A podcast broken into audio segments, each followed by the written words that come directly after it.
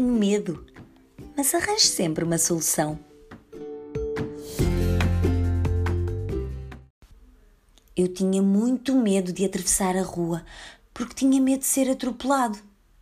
Mas aprendi a atravessar com cuidado, a olhar para os dois lados, a atravessar na passadeira e a obedecer ao sinal.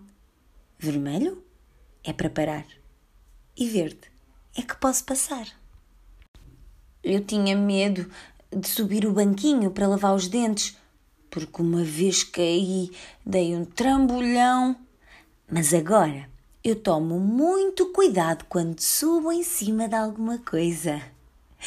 Eu também tinha muito medo da água, porque uma vez levei um susto, até caí dentro da banheira. Mas agora eu já sei. Eu posso ficar à beirinha da água, posso usar boias, até posso aprender a nadar. Eu também tinha muito medo do fogão, porque uma vez fui ver se estava quente e estava. Queimei o meu dedo. Eu só queria provar o bolo que a mãe tinha no forno. Mas agora eu sei. Posso usar com cuidado se usar uma luva para pôr na mão, como aos cozinheiros. Ou então, se pedir ajuda à mamã. Eu tinha muito medo de usar a faca ou a tesoura. É que uma vez eu cortei-me no dedo, mas estava sozinho, ainda não sabia bem mexer. Mas agora eu já aprendi como é que se usa a tesoura para não ser perigoso. Ai, eu tinha tanto medo das tomadas que estão na parede.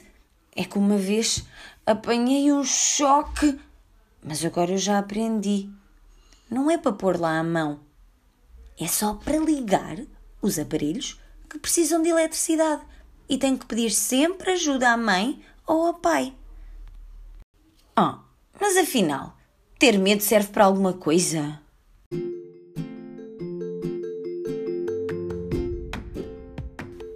Serve sim, porque há coisas que são perigosas e aprendes que não deves voltar a fazer. Mas nós podemos também aprender como andar nos nossos medos e arranjar sempre uma solução.